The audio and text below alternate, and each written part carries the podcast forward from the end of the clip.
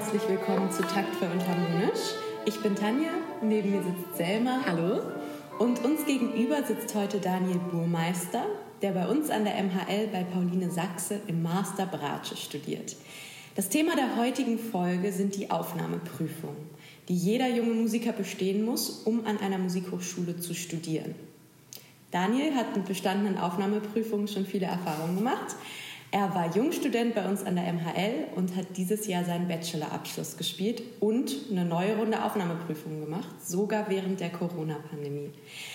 Also ist er der ideale Gesprächspartner für diese Folge. Herzlich willkommen, Daniel. Schön, dass du da bist.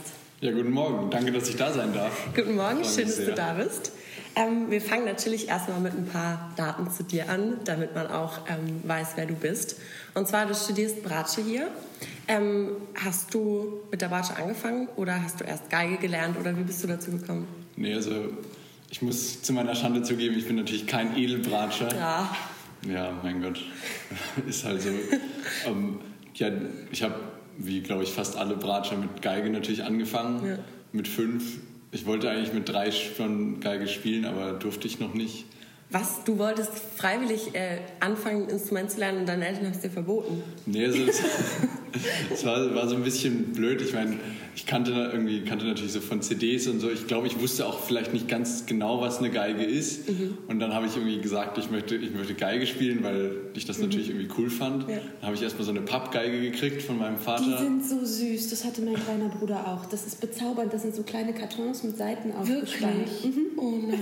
ja, das war, das war sogar noch, noch einfacher. Es war wirklich so Marke Eigenbau, einfach so eine, aus, einem, aus einer Pappe ausgeschnitten und dann so silberne Seiten aufgemalt. Und oh. die hatte ich dann immer in so einem Tuch dabei. Ach, ist das bezaubernd. Das, das ist richtig süß. Das war quasi deine Puppe. Hat die ja, Geräusche so gemacht? Nein, gar nicht. Okay. Ach, die gar keine? Nee, gar nicht. Also, ja, und dann sind wir eben mit meinen Eltern auch, sind auch gar keine Musiker. Und dann hat, hat meine Mutter irgendwie eine, eine Freundin gefragt, ja, sag mal, wo sind denn deine Kinder im Unterricht? Und dann haben die, sind wir da mal zu der Lehrerin hingegangen und es war fast so ein bisschen tragisch, weil die, glaube ich, dachte, dass da irgendwie so ein hochbegabtes Kind ankommt, das schon irgendwelche Sonaten komponiert hat und ja. alles kann. Und dann habe ich nur noch, ich meine, ich war drei, also dann habe ich nur noch so im Kopf, wie sie irgendwie meinte, ja, vielleicht sollte er noch ein bisschen länger auf seiner Pappgeige spielen. oh nein! Oh Mann, dann wolltest du ihr vorspielen, ist kein Ton rausgekommen. ja, ich, ich weiß es ehrlich gesagt nicht mehr so ganz genau und dann, ja. Aber weißt du, ich habe vollstes Verständnis für deine meine Eltern, weil Geigenanfänge schon wirklich hart sind. Also mit ich habe auch, hab auch mit Geige angefangen und ähm, mein kleiner Bruder wollte dann auch unbedingt. Es war wirklich nicht schön. Meine Mutter ist studierte Musikerin, die ist Musiklehrerin und ähm, mein Vater musste immer mit uns üben, weil sie das wirklich so scheußlich fand. Ja, stimmt, die Anfänge da sind, sind wirklich hart, ne? Gut, aber jetzt stell dir vor, dann, gut, Trompete kann man, glaube ich, nicht mit drei anfangen. Das, das geht nicht. Ich habe mal gehört von einem kleinen Kind, was mit drei Jahren angefangen hat, Kontrabass zu spielen. Ich glaube auch hier in Lübeck mit so einem Mini-Kontrabass. Das ist echt krass. Und hast du dann freiwillig geübt oder haben dich deine Eltern betreut? Wie kam das? Ja, also ich meine, dann habe ich irgendwie, habe ich mit fünf, bin ich dann zu meinem langjährigen Lehrer Michael Holm gekommen und der hat eben, meine Eltern, wie gesagt, sind keine Musiker, der hat ganz klar gesagt, das Kind muss jeden Tag üben, sonst mhm. können wir das auch lassen. Und das war am Anfang ja zehn Minuten und meine Mutter hatte keine Ahnung, aber hat halt gesagt, ja, du musst jetzt hier, also hat das einfach betreut sozusagen. Ja. Am Anfang hat sie auch noch versucht, mit Geige zu lernen, aber das hat, ja, das hat jetzt nicht so geklappt. aber ja, halt so, weiß ich nicht, da habe ich halt dreimal am Tag zehn Minuten geübt oder so. Dreimal am Tag zehn Minuten ja, mit Lass es zweimal am Tag sein. Also, aber es ist trotzdem relativ Und eigentlich ist das ideal. Ich finde das im Rückblick so gut, ähm, das Instrument spielen für Kinder, weil einfach dieses regelmäßig eine Sache machen und zu merken, du wirst besser, mhm. das ist, glaube ich, so eine wichtige Erfahrung. Und ähm, die, die machen Kinder ja eigentlich natürlicherweise, aber ein Instrument, da ist das nochmal fokussiert und ich glaube, das bringt zum Teil mehr sogar als Schule. Also, Total. weil in der Schule ist es ja ohne Eigeninitiative, ohne alles, es wird einfach nur so auf die raufgeprieselt und ähm, ja, das Selbstüben ist, glaube ich, wirklich eine ja, Die gute pädagogischen Schule. Effekte von Musikinstrumenten in jedem Bereich sind äh, großartig. Ähm, und wie bist du dann zur Bratsche gekommen? Es war irgendwie, also ich bin untypisch früh, glaube ich, zur Bratsche gewechselt. Viele spielen erstmal länger Geige und wechseln dann irgendwann später. Und für mich war irgendwie relativ schnell klar, dass die Geige irgendwie so hoch ist, also die E-Seite mhm. war irgendwie nicht so meins und mein Bratschenlehrer, oder der ist eben auch Geigenlehrer, ist dann immer ganz schnell, wenn ein Schüler oder eine Schülerin nur das Wort Geil, äh, Bratschen in den Mund nimmt, dass er dann zack, zack, zack und hat, so, hat sofort umgespannt. das hört man irgendwie von jedem. Die sind anscheinend verzweifelt auf der Suche nach Bratschen. Ja, ja, eben. Also ich meine, jedes Jugendorchester oder fast jedes Jugendorchester hat ja auch chronischen Bratschenmangel. Ja. Und ja, dann, das ging wirklich sehr schnell und ich weiß nicht, ich glaube, ich habe mit acht oder so habe ich auf Bratsche gewechselt.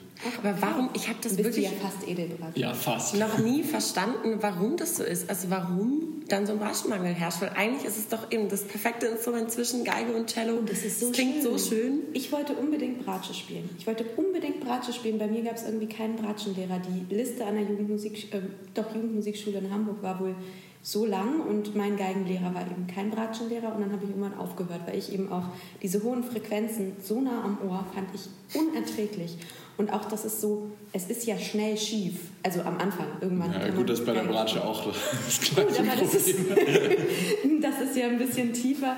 Ähm, ja, also schön, dass du, das, dass du das dann gefunden hast. Aber du bist eben schon, hast du schon über ähm, Jugendorchester gesprochen.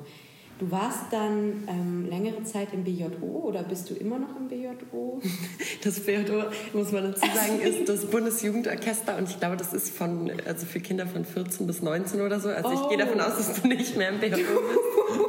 Ach, dann ist das was anderes als diese ganzen jungen Philharmonien. Ja, ja, genau. Oh Aber das BJO muss man sagen. Da gar nicht aus. Also es gibt in Deutschland die Landesjugendorchester und dann gibt es das Bundesjugendorchester und das ist quasi ähm, das beste Orchester mit den begabtesten Kindern des Landes quasi, die sich da ähm, zwei, dreimal im Jahr zusammentun zu so Arbeitsphasen, um das zu machen. Und du bist da, also dann auch mit Hilfe einer Aufnahmeprüfung, über die wir gleich noch reden, reingekommen. Wie alt warst du da? Also ich habe eigentlich so jugendorchestermäßig so die klassische Karriere hingelegt. Erstmal im Stadtorchester angefangen, was in Hamburg ja fast wie ein Landesjugendorchester ist. Ja. Und dann habe ich erstmal Aushilfe gespielt im BJO und da war ich, glaube ich, da war ich 16. Ja, da war ich schon 16. Achso, die haben dich dann gefragt, ob du da mitspielst? Ja, also ich habe da dann schon mal äh, Probespiel gemacht und das hat dann eben nicht geklappt. Mhm. Aber dann haben sie mich eben, habe ich mich natürlich sehr gefreut, angerufen und gefragt, ob ich für die nächste Arbeitsphase dann als Aushilfe mitfahren will. Wegen des Bratschenmangels? Ja, genau. Es war wirklich, es war wirklich cool. in, dem, in der Phase ein extremer Bratschenmangel. Ja. Wir waren, glaube ich, neun Aushilfen und drei Feste. Was? Und warum haben sie euch dann nicht genommen? Ja, ich meine, das, das Niveau muss halt schon stimmen und wenn man irgendwie in der, wenn man es in der, im Probespiel nicht, nicht so hinlegt, wie, wie sie es wollen oder wie ja. man es vielleicht auch mhm. doch gekonnt hätte, dann ja. kann ich das schon verstehen, dass man da nicht fünf gerade sein lässt. Und man muss wirklich für diese Jugendorchester schon eine Prüfung spielen, ein Probespiel spielen. Ja.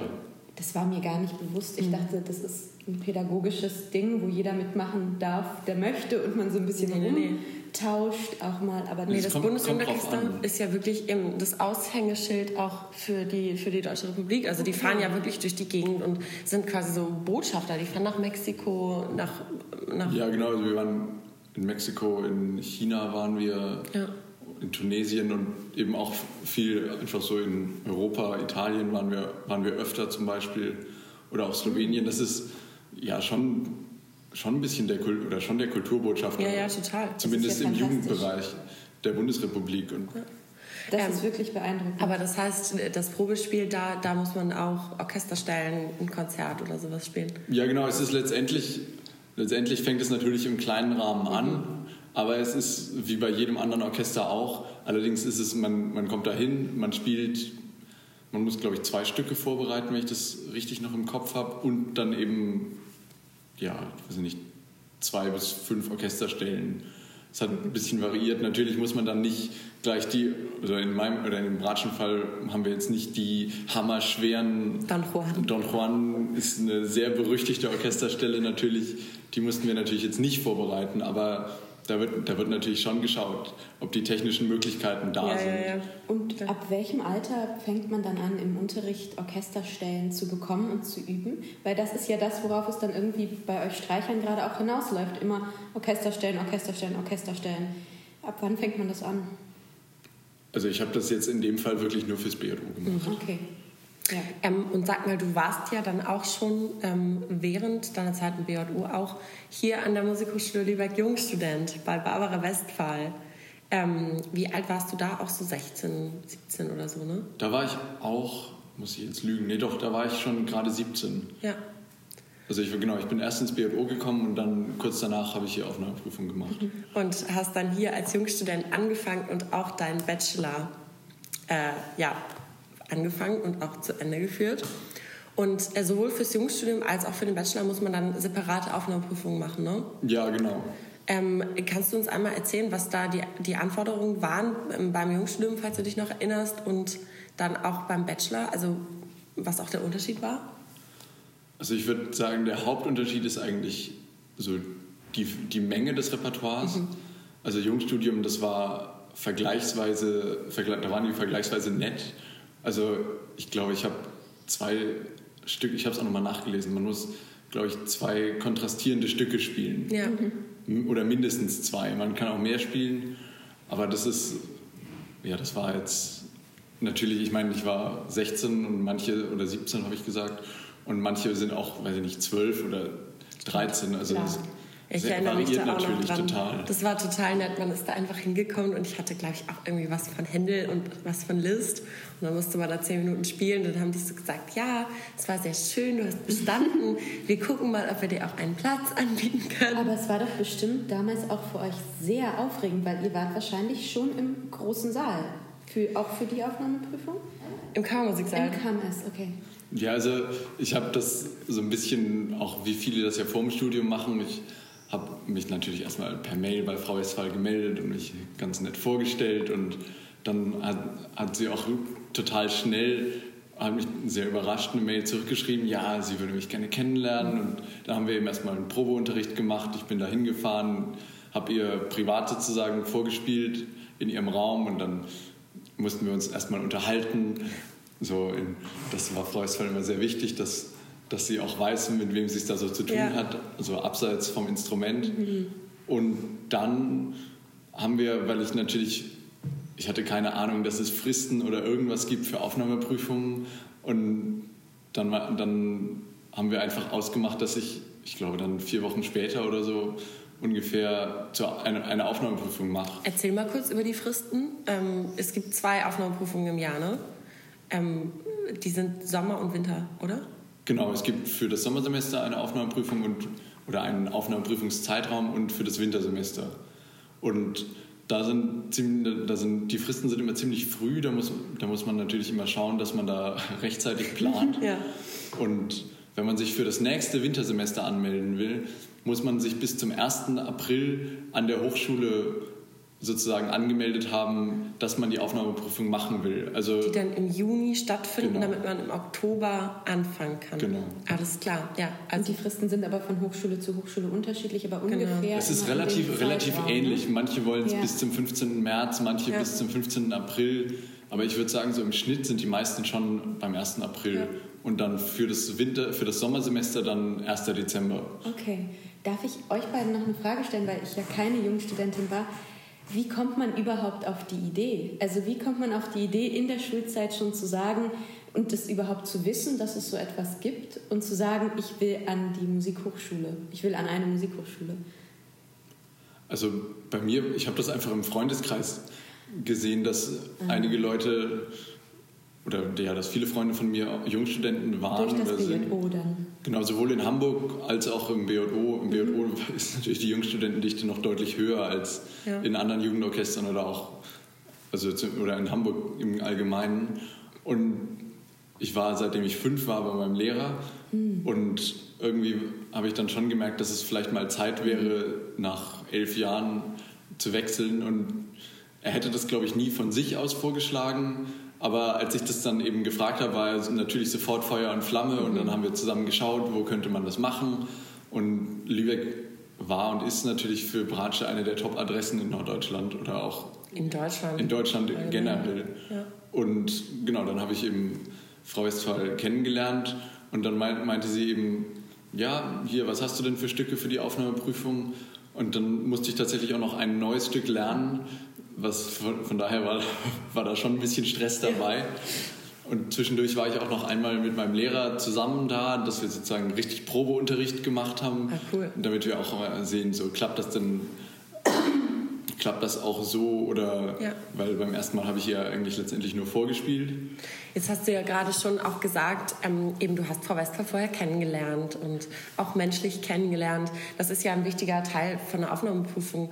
Ähm, normalerweise läuft es so ab, dass man äh, sich dann für eine Bachelor-Aufnahmeprüfung halt an mehreren Hochschulen bewirbt und ähm, dann dahin fährt. Und es ist aber schon schlau, wenn man die Leute vorher einmal kennengelernt hat, oder?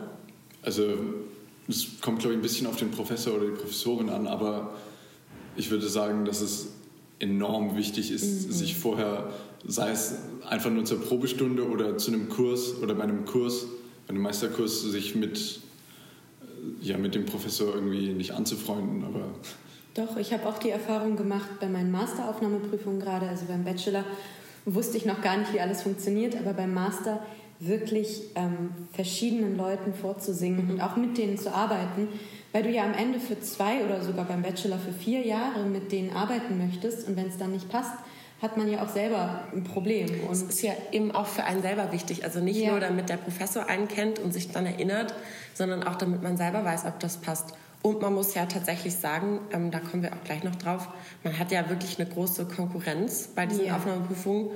Und es ist natürlich ein Vorteil, wenn man denjenigen ähm, schon mal gesehen hat, der dann darüber entscheidet, ob man einen Platz bekommt oder nicht. Ich glaube auch, dass es wahnsinnig wichtig ist, ein- einfach, dass die Leute ein Gesicht zum Namen schon haben, bevor die Aufnahmeprüfung stattfindet. Das ist ja einfach ganz banale Psychologie, dass sie sich eher erinnern, wenn sie einen schon mal kennengelernt haben. Und ähm, das ja auch für die Lehrer sehr, sehr wichtig ist, wenn man sich mal in deren Position versetzt. Stellt euch vor, ihr müsst vier Jahre lang mit jemandem arbeiten, mit dem ihr einfach nicht auf einer Wellenlänge seid oder noch schlimmer, der irgendwie ganz, ganz schwierig ist als Persönlichkeit und dann seht ihr den einmal die Woche und das ist ganz furchtbar. Ja, Daniel, du warst mit äh, Frau Westphal dann äh, auf einer sehr guten Wellenlänge, weil du hast dich auch entschieden, deinen Bachelor dann hier tatsächlich zu machen. Da musstest du aber trotzdem, du hier schon eingeschrieben warst, nochmal eine Aufnahmeprüfung machen, ne? Ja, genau. Also das war fast so eine ein bisschen absurde Situation, weil beim Jungstudium muss man natürlich auch einmal im Jahr ein, so ein, ja, eine Prüfung spielen, ob es sich salopp gesagt auch lohnt und Ja. ob man, man vorangekommen ist.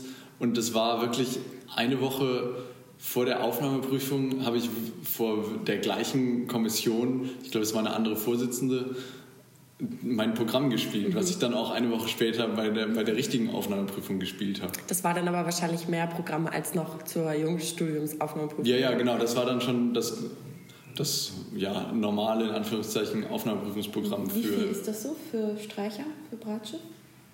Letztendlich ist da die Hochschule in Lübeck ziemlich frei. Also es gibt da auf der Internetseite so, sagen wir mal, so Richtlinien.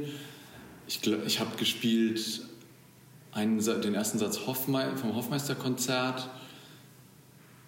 Jetzt müsste ich lügen. Ich glaube zwei Sätze aus, der, aus einer Rega-Suite und noch was von Quatre Visage von Darius Milhaud. Ich glaube auch da zwei oder drei. Ja. Die waren, glaube ich, immer ein modernes Stück hier, ne? Ja, genau, irgendwie so Ja. nach 1920, glaube ich, komponiert. Genau, wichtig ist einfach so eine Bandbreite an, ähm, an, an Aber wesentlich mehr als bei uns Sängern. Ich glaube, meine Aufnahmeprüfung da zum Bachelor musste ich 10 bis 12 Minuten Programm vorbereiten, Oh, wow. für höchstens 15. Und es waren dann vier Lieder irgendwie. Im Klavier ist es, also es variiert natürlich auch von Hochschule zu Hochschule, aber da ist das Repertoire ungefähr eine Stunde lang. Und es ist immer eine Etüde, was von Bach, äh, ein romantisches Stück, eine klassische Sonate und was Modernes. Also tatsächlich echt viel. Es ist mehr, als man dann für seinen Bachelor-Abschluss spielen muss, lustigerweise. Und dann wird natürlich daraus ausgewählt, so 15 Minuten oder so. Aber man muss natürlich alles trotzdem perfekt vorbereitet haben. Aber man muss ja auch nicht nur Repertoire spielen, sondern die Aufnahmeprüfung besteht ja aus verschiedenen Blöcken.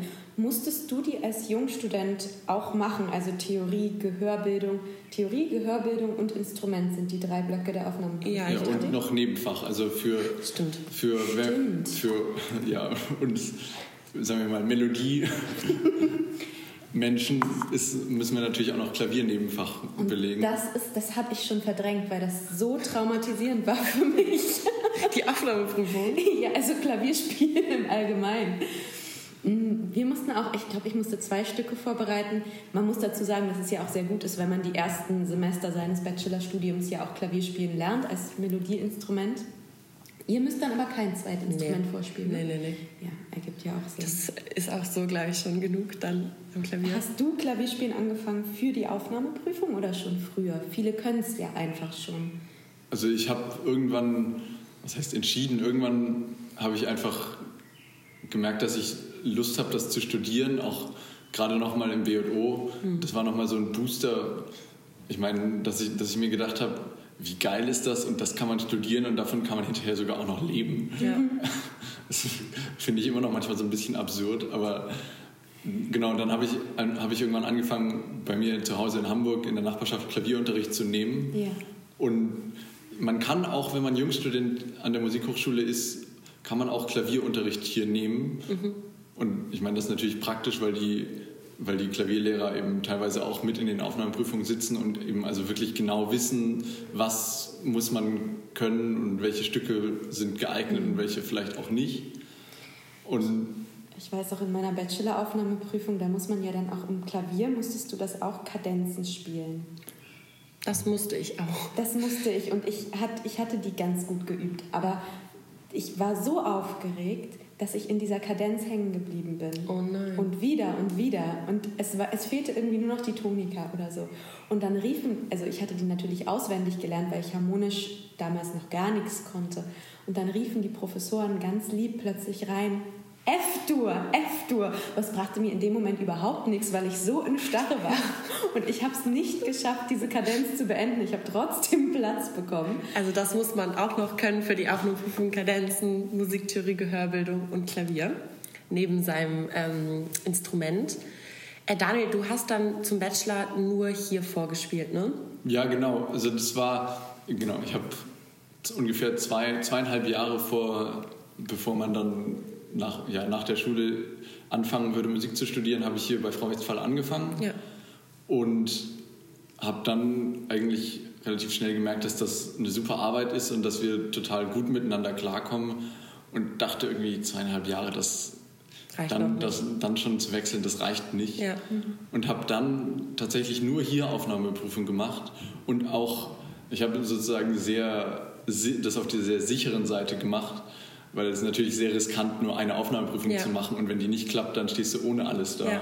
Wobei ich auch glaube, dass der Gedanke, den du wahrscheinlich hattest, ähm, zu der Professorin zu gehen, bei der du auch Unterricht haben möchtest, einer der wertvollsten Gedanken ist für Aufnahmeprüfungen. Also wenn man überlegt, wo möchte ich hin, erstmal ist natürlich, oh, will ich nach Wien, will ich nach Berlin, weil das ja. große, tolle Städte sind, aber am Ende des Tages ist ja der Lehrer das, was das gesamte Studium prägt und ähm, wirklich auch beeinflusst. Und da ist es, glaube ich, wichtig, sich die Gedanken zu machen, zu wem will ich, von wem kann ich am meisten mitnehmen. Und es ist natürlich eine privilegierte Situation, wenn man eben jemanden hat, wo man auch weiß, der möchte mich auch als Student haben. Ich glaube, es gibt ja viele Leute, die eben einfach in möglichst viele Städte fahren, um die Chance zu erhöhen, dass man einen Platz bekommt. Das ist das, was wir vorhin äh, kurz erwähnt haben. Normalerweise läuft es so, dass man sich eben vorstellt und dann eventuell auch schon vorher weiß, äh, habe ich eine Chance auf den Platz oder nicht. Ähm, wie war das bei dir oder wie ist das bei der Bratsche? Ich glaube, da ist es nicht so schlimm wie zum Beispiel am Klavier, aber wie viele Konkurrenten hat man ungefähr in so einer Aufnahmeprüfung? Oh, das ist echt total unterschiedlich. Bei mir war es in dem Fall relativ wenig, weil ich schon ein Semester bevor ich eigentlich anfangen wollte zu studieren, Aufnahmeprüfung gemacht habe. Also ich hab, wollte im Oktober anfangen und habe schon im Februar die Aufnahmeprüfung gemacht. Mhm. Und also das meine ich mit, ich habe die sehr sichere Nummer gewählt, weil ja. wenn das nicht aus irgendwelchen Gründen nicht geklappt hätte, man hat man wirklich einen schlechten Tag, dass selbst die eigene Professorin sagt, sorry, das geht einfach nicht. Mhm. Kann, also das ist, entscheidet ja auch nicht der Professor alleine, wer, wer den Platz kriegt und ja, wer nicht. Eine ganze Kommission aus ja, genau. Leuten. Ja. Und in, in Lübeck ist es so, dass die Aufnahmeprüfung ein Jahr gültig ist. Also ich, ich bin mir nicht ganz sicher, ob das in allen Hochschulen so ist, aber bin ich mir auch nicht sicher. Ich habe das jetzt nochmal extra nachgelesen. In der Satzung steht, die, der Antrag auf Zulassung, wie das dann natürlich immer so schön heißt, ist ein Jahr gültig. Auch wenn man in der Zwischenzeit einen anderen Platz angenommen hätte? Also wenn du dich jetzt entschieden, wenn du jetzt zum Beispiel in Hamburg noch einen Platz bekommen hättest, du wärst da hingegangen, hättest gemerkt, nee, und willst dann doch nach Lübeck, gilt das dann auch? Weißt du das? letztendlich kommt das, glaube ich, vor allem so auf den Goodwill vom Professor oder der Ja, ja, Professorin ja. an. Das stimmt Das, natürlich. Natürlich habe ich das vorher mit Frau Westphal abgesprochen und das war auch der Plan von vornherein, dass wenn das alles glatt geht, dass, dass sie dann, das ist natürlich auch immer die Frage, hat sie dann überhaupt einen Platz frei Ja. Und äh, muss sie das oder hat sie erst in einem Semester einen Platz frei? Ist natürlich nicht zu verwechseln mit, dass man auf einer Warteliste ist oder Ja. so. Ja. Weil- Das muss man nämlich auch noch Genau, das erwähnen. ist, es glaub gibt die. Möglichkeit, ähm, eine Aufnahmeprüfung zu bestehen ähm, und dann trotzdem keinen Platz zu bekommen, einfach weil es keinen gibt. Also es ist so, dass alle Instrumentengruppen Aufnahmeprüfungen machen und es gibt eine bestimmte Anzahl an Plätzen an der Hochschule pro Semester. Ja, an Studienplätzen, das ist vom Land letztendlich, Genau. glaube ich, festgelegt. Und das ist aber zwischen allen Instrumenten aufgeteilt. Und wenn dann ähm, ja, zu viele Leute quasi die Aufnahmeprüfung bestanden haben, dann kann es einfach sein, dass nicht jeder einen Platz bekommt. Und es, kann, es gibt aber auch noch den Fall, dass man ähm, bestanden hat, keinen Platz bekommt, dann auf eine Warteliste kommt. Ne? Und falls jemand absagt, das war bei uns Sängern ein ganz großes Thema, weil wir lange Zeit keine Warteliste hatten. Und es war sehr schade, weil es ja eben viele Leute gibt, die viele Aufnahmeprüfungen Ja. machen. Und dann hatten wir regelmäßig die Situation, dass Leute die Aufnahmeprüfung hier bestanden haben, einen Platz bekommen haben und Ja. es gab keine Warteliste. Und dann haben die, die den Platz bekommen haben, nachträglich abgesagt, weil sie dann doch in eine andere Stadt wollten oder so, weil die auch verschiedene Optionen ausprobiert hatten. Und wir haben plötzlich unsere Plätze nicht aufgefüllt und sind als Abteilung nicht gewachsen Ja, oder ja, ja. konnten das nicht so wahrnehmen, wie Das wir ist wollten. Aber das ist eben die Sache mit der Konkurrenz. Also wenn man, wenn man sich erinnert, ich meine, vor Corona hatten wir hier ja wirklich jedes Jahr zweimal dann so Wochen, wo die Hochschule voll war das von Leuten. voll morgens um 8, wenn hier alle sitzen, das ist unglaublich. Also ist ich weiß es Alle ja nur mit am Klavier. Rollköfferchen und dann aus allen Nationalitäten Ja, ja, wieder genau. und es summt in verschiedensten Sprachen. Und da muss man sich auch überlegen. Also ich kenne Geschichten von Leuten zum Beispiel aus Korea, die wirklich ein Jahr lang durch Deutschland reisen, um Professoren kennenzulernen, um vorzusingen. Das kostet ja auch Geld. Also man muss für eine Aufnahmeprüfung 50 Euro hinlegen, wenn man überhaupt sich anmelden möchte. Ja, ein Bekannter von mir, der hat sich extra zu dem Zweck dann eine Bahncard 100 gekauft. Das ist ja wirklich auch, ich weiß jetzt gerade nicht, wie viel die kosten, aber viel Geld, weil, Ja. das, weil du so viel Fahrtkosten hast. So begehrt sind diese Plätze. Und ähm, ich finde es beeindruckend, dass Leute wirklich aus den entferntesten Winkeln der Welt kommen und hier versuchen, einen Platz zu bekommen, weil ja die Ausbildung ja wirklich fantastisch ist an unseren Ich, meine, ich habe auch nicht so viele Aufnahmeprüfungen gemacht, ich glaube drei oder vier. Und teilweise waren da bis zu 400 Leute. Und äh, 400 Leute haben vorgespielt auf zehn Plätze. Also schon, wo man echt sagt, wow. Und dann, ähm, ich weiß noch, das war in Hannover so, da waren eben 400 Leute und in der zweiten Runde dann jeweils, ich weiß gar nicht, ob das über mehrere Tage verteilt war, aber dann waren wir irgendwie nur noch sechs. Also da wird dann auch Oh, krass wow. ausgesiebt. Ich meine, man fragt sich auch manchmal, ob das ein sinnvolles System ist. Also da was kannst du auch gleich sagen, was du dazu denkst. Weil ich frage mich manchmal, wie kann es sein, dass jemand jahrelang übt und dann wird seine gesamte Fähigkeit in diesen drei Minuten abgeprüft? Das ist ja sowieso dieses Absurde als Musiker. Wir proben und üben ja eigentlich für das Konzerterlebnis, für diese Erfahrung mit dem Publikum im Miteinander, wo man auch warm werden kann, wo man reinkommen kann, wo man richtig was aufbauen kann. Und dann gibt es diese vollkommen entgegengesetzte Situation der Aufnahmeprüfung, wo du weißt, die Leute hören nicht darauf, ob du denen eine gute Zeit bereitest, die hören nicht darauf, ob du, vielleicht auch, ob du was rüberbringst, aber eigentlich wird auf Fehler gehört, weil sie ja irgendwie aussortieren müssen. Das finde ich sehr, sehr sonderlich, weil ich denke, dass du ja nicht unbedingt in diesen drei Minuten absehen kannst, ob jemand der ideale Student ist. Sag, ja. Genau, da, genau dazu denke ich, ist es ein, das unterstreicht, finde ich, einfach nochmal, wie wichtig es ist, sich vorher bei dem Professor oder der Professorin vorzustellen. Ja. Also bei, ich meine, bei 400 Leuten und dann hat jeder drei Minuten Zeit, da kannst du die Leute ja gar nicht Nee, kennenlernen. kannst du nicht. Und ich, ich weiß, dass es auch, äh, auch hier an der Hochschule und auch in anderen Hochschulen Professoren gibt, die sagen, sie haben so viele Bewerber, sie können einfach keine Probestunden geben, weil sonst könnten sie ihr Leben, ihr Geld mit Probestunden geben verdienen. Natürlich, Was ja dann auch wieder gemein ist, wenn du von allen erstmal 150 Euro nimmst, die Ja, sich ja, eben. vorstellen wollen. Genau, das kommt Ja. auch noch dazu. Nicht, manche nehmen wirklich, wie ich finde, teilweise absurd und frech viel Geld für Probestunden. Ich hatte Glück, ich musste nie irgendwas ich musste bezahlen. auch, ich musste auch nie irgendwas bezahlen. Das war, ist, glaube ich, eher die Regel, aber mhm. es gibt trotzdem immer, immer wieder Leute, die da extrem viel Geld für nehmen. Ja. Das Vorstellen ist sehr, sehr wichtig. Ja, mein Professor sagt dazu immer, ähm, er prüft, ob die Leute auch Hinterland haben. Also ob quasi eben das, was du auch gesagt hast. Erstmal gucken, mit wem hat man es da zu tun. Ist da auch, äh, ja, halt von den geistigen Kapazitäten genug vorhanden, sodass man sagt, der ist in der Lage, sich zu vier entwickeln. Jahre mit Musik zu beschäftigen und auch zu entwickeln. Ich glaube, ja. die Entwicklungsfähigkeit wird eben bei diesen Aufnahmeprüfungen auch nicht so richtig, äh, kann nicht abgetestet werden, weil du siehst ja eben den Stand und wenn jemand fantastisch spielt, zeigt das ja noch lange nicht die Kurve, wie viel der eben, genau. ist, was der auch an Input selber mitbringt. Also es ist ein absurdes System, aber es ist ein bisschen wie bei den Probespielen, ja. da haben wir ja auch schon drüber gesprochen, wie soll man es anders machen bei so ja. vielen Bewerbern. Aber Daniel, was glaubst du, ähm, was ist es dann, worauf in so einer Aufnahmeprüfung am meisten Wert gelegt wird? Also dann nur in dieser Situation der drei oder zehn Minuten, die man da spielt?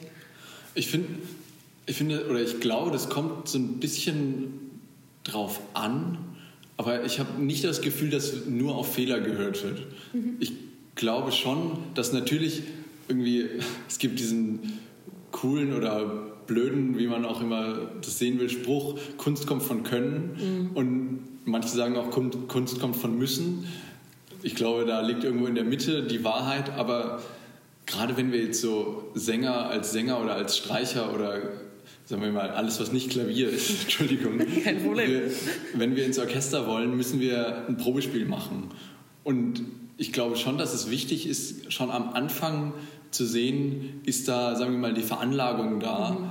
irgendwie auch auf im, Punkt abzuliefern. Genau, auf Punkt, auf, auf Punkt irgendwas was ja präsentables abzuliefern und gerade was ich meinte, wenn man den Professor vorher kennt, ist es nicht so dramatisch, wenn jetzt mal eine Oktave daneben geht oder wenn einmal das Vibrato nicht so schön kommt. Ja.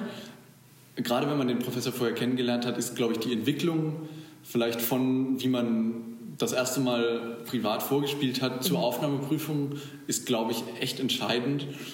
Damit auch, ich meine, der will auch sehen, wie so, wie lernt, wie schnell lernt man mhm. oder hat man jetzt dieses Stück die letzten drei Jahre geübt? Damit es, damit es das ist natürlich auch wichtig. Es gibt ja Leute, die kommen zur Aufnahmeprüfung und spielen einfach ein Programm, was sie seit zehn Jahren spielen, nur für diese Aufnahmeprüfung. Das ist ein sehr, sehr guter Tipp, weil ich glaube auch, dass man wesentlich entspannter an so eine Prüfung rangeht, wenn man eben nicht das Gefühl hat, oh Gott, jeder kleine Fehler wird mir hier als ein großes rotes Minuszeichen eingetragen, sondern wenn man weiß, okay, ja. ähm, ich mein Lehrer oder ich habe schon jemanden vorgespielt, der hier auf die Entwicklung hört, der darauf hört, was ich musikalisch vielleicht entwickelt habe, was ich als Person mitbringe. Ich glaube ja im Endeffekt auch, ähm, dass man dann doch, weil da gibt es ja auch mal diesen Streit, kann man das in drei Minuten sehen? Ich glaube, es ist oft so, dass man tatsächlich schon nach den ersten drei Tönen schon von der Körpersprache weiß, kann das ein Musiker werden oder, oder nicht. Und eben da ist es völlig egal, ob zehn Oktaven daneben gehen. Aber ich glaube, dass man das eigentlich tatsächlich schon nach 30 Sekunden vielleicht sogar hören kann. Definitiv. Also natürlich einerseits musst du irgendwie zeigen, dass du dein Instrument beherrschst oder deine Stimme unter Kontrolle hast und die auch so formen kannst, wie, wie du es dir vorstellst. Aber andererseits musst du natürlich auch, geht es, geht es weiß Gott nicht darum, da irgendwie einfach stumpf irgendwie technisch perfekt zu spielen, ja. aber ohne, ohne jegliche Seele. Und ich weiß nicht, ich glaube wirklich, dass da irgendwo in der Mitte die Wahrheit liegt. Mhm. Weil also, wenn du mit extrem viel Werf und Einsatz spielst, aber halt alles nicht alle, stimmt. Irgendwie jeder dritte Ton in die, das jeder dritte Ton in die Grütze geht, dann ja. Es gibt auch solche Leute, das ist wahnsinnig faszinierend. Ich finde es einfach richtig interessant. Bei uns in der Gesangsabteilung hat mal also zu dem Thema ähm, jemand im Tigerkostüm Aufnahmeprüfung gemacht. Ich weiß gar nicht, wie der gesungen hat, aber da habe ich letztens wieder von gehört. Ja. es gibt so absurde Geschichten. Manchmal erzählen Professoren ja, also natürlich ohne Namen oder irgendwas, aber dann halt in Unterrichten was sie schon wieder bei den Aufnahmeprüfungen gesehen haben. Und ich glaube, das ist teilweise echt faszinierend, weil anders als bei Probespielen ähm, kann zur Aufnahmeprüfung ja jeder kommen. Also es gibt keine Vorauswahl. Das ist, äh, glaube ich, auch nochmal wichtig Stimmt, zu sagen. Stimmt, bei Probespielen wird anhand des Lebenslaufes vorher schon ausgesiebt und bei ähm, Aufnahmeprüfungen meldet man sich an und kann kommen. Also theoretisch. Zur Bachelor-Aufnahmeprüfung. Zur Bachelor-Aufnahmeprüfung, genau. Master nicht. Master, da musst du ja auch schon deinen Bachelor irgendwo gemacht haben. Ja, natürlich. Gut, und klar. hier an der Hochschule steht auch habe ich natürlich jetzt gerade für die Masteraufnahmeprüfung gelesen, man muss, Ja. Glaube ich, den Bachelor mit mindestens Note, Note gut abgeschlossen haben. Ah ja, okay. Okay. Ja, klar, das macht auch Sinn. Ergibt auch Sinn. Und, ähm, aber sag mal jetzt, deine Masteraufnahmeprüfungen waren ja sehr besonders, weil du die in dieser Pandemiezeit gemacht hast. Und da werden ja ganz andere Formate gefordert. Was musstest du da tun? Letztendlich musste ich für Lübeck musste ich einfach ein Video, das heißt einfach, musste ich mehrere Videos aufnehmen und die dann zu ja, einem langen 30-minütigen Video zusammenfügen. Letztendlich ist es, hätte man für die normale Aufnahmeprüfung in Präsenz hätte man ein 60-minütiges Programm vorbereiten müssen. Und in dem Fall waren sie nett und haben gesagt, es reichen, reichen in Anführungszeichen 30 Minuten. Aber ich meine, so ein Video aufnehmen ist extrem stressig. Ich weiß nicht, ob, ja, habt ihr natürlich auch Ja, ja. viel gemacht in der. Zeit. Vor allem, man guckt sich selbst dann ja so kritisch an. Also das finde ich ist das Schwierige dann, Ja. bis man mit so einem Video zufrieden ist und zufrieden ist, das einzusenden, dauert es wirklich lange. Auf der anderen Seite kann man sagen, ist es natürlich ein Vorteil, weil man die Möglichkeit hat, sich dann wirklich von seiner allerbesten Seite zu präsentieren. Ja, eben, es ist total Fluch und Segen zugleich. Ja, ja. Weil natürlich hast du, wie auch alle anderen, die Möglichkeit, 50 Takes davon zu machen und irgendeiner wird schon gut sein. Das ist natürlich irgendwie so eine Herangehensweise, die, ich weiß nicht, ob das, zum, ob das langfristig zum Erfolg führt. Ich glaube nicht. Ja, wird wahrscheinlich noch schwieriger dann einzuschätzen, äh, eben was hat jemand da einfach eben jahrelang einfach einstudiert und was ist wirklich da an, an, an Fähigkeiten, die man dann auch ausbauen kann. Ich finde es da auch sehr schwierig, also als Professor dann zu sehen bei so einem Video, was ist Technik, was ist musikalisch, weil es gibt ich ja, gehört habe, dass das sehr gut funktioniert. Also, dass Ja. man anhand der Videos auch sehr viel beurteilen kann. Ich, ja, ich bin ja auch der Ansicht, dass das wirklich eigentlich relativ leicht zu unterscheiden ist. Und ich glaube, man kann auch einschätzen, eben, ob, ob bei jemandem Begabung vorhanden ist Obwohl, oder da muss, nicht. ich, da muss ich widersprechen, weil ich glaube, du hast im Grunde genommen recht. Ich glaube, es gibt schon dieses, so ein Grundspannung, mit der Leute auf die Bühne können Mhm. gehen, die zum Beispiel ihr Instrument sehr gut beherrschen. Aber das ist ja genau das, was Pauline Sachse in ihrem Auftrittstraining vermittelt. Und ich glaube, es kann schon auch Leute geben, die das alles sehr gut faken. Also das Ja, oder Leute, die einfach sehr nervös sind und eigentlich tolle Musiker sind. Das stimmt natürlich auch. Da, da will man nicht unfair sein. Aber ich glaube, auch wenn jemand eben sehr nervös ist, kann man das trotzdem unterscheiden und auch sehen. Ja, oder mein- meinst du jetzt beim Video? Ja, oder, generell eben bei, gut, beim Video ist man wahrscheinlich nicht nervös, wenn man das halt zu Hause im Wohnzimmer gemacht hat. Ja, stimmt. Oder warst du nervös bei den Videos? Ja, ich, find, ich finde, also immer wenn ich Videos aufnehme, das ist irgendwie so, so ein bisschen so eine Reise. Ja. Also am Anfang, meistens wird es nicht der erste Take und meistens wird es auch nicht der letzte. Meistens ist es irgendwo, Mhm. irgendwo in der Mitte. Ich meine, so ein, Auf, so ein ähm, Spannungsbogen. ja genau, so ein. Aufmerksamkeitsbogen oder Konzentrationsbogen, der hebt und senkt sich natürlich. Ja. Kennt, kennt ja jeder. Aber so rückblickend muss ich sagen, ist es, finde ich, fast mehr Druck, diese, dieses Video zu machen, Mhm. weil, ne, weil, ich, weil man natürlich weiß, dass alle anderen auch im Zweifel 50 Takes machen, bis es, natürlich. bis es gut ist. Klar, aber jetzt hast du ja quasi auch Aufnahmeprüfungen ähm, bei einer Professorin gemacht, die du schon ähm, sehr gut kanntest, bei Pauline Sachse, die ja auch hier schon zu Gast war ähm, und bei der du dann deinen Bachelor ja beendet hast. Also das, das ist ja wahrscheinlich dann auch eben, du kanntest sie wieder und ähm, ist, glaube ich, eine, eine Sicherheit, die man dann auch hat. Ja, natürlich. Letztendlich es, war es wie bei der Bachelor-Aufnahmeprüfung, wenn man da totalen Bockmist abliefert, Ja. dann, dann, dann geht es natürlich nicht, weil dann auch die Kollegen sagen, ja, nee, das, Ja. das geht einfach nicht, das müssen wir nochmal machen, das können, wir, das können wir so nicht verantworten. Alles klar. Ähm, vielen Dank, Daniel. Ähm, nur ganz kurz noch. Und zwar hast du jetzt nicht nur deine Masteraufnahmeprüfung gemacht, sondern du hast auch gerade ein Probespiel gewonnen, nämlich für eine Akademie in Berlin. Ähm, herzlichen Glückwunsch dazu. Das ist ja Dankeschön. ganz fantastisch. Ähm, ja, unsere Frage wäre nämlich, was als nächstes eben bei dir ansteht. Und da ist das wahrscheinlich ganz oben auf der Liste. Magst du da noch ganz kurz was drüber erzählen? Ja, also ich habe das im Februar direkt nach meinem Bachelorabschluss gemacht und glücklicherweise hat es auch irgendwie geklappt.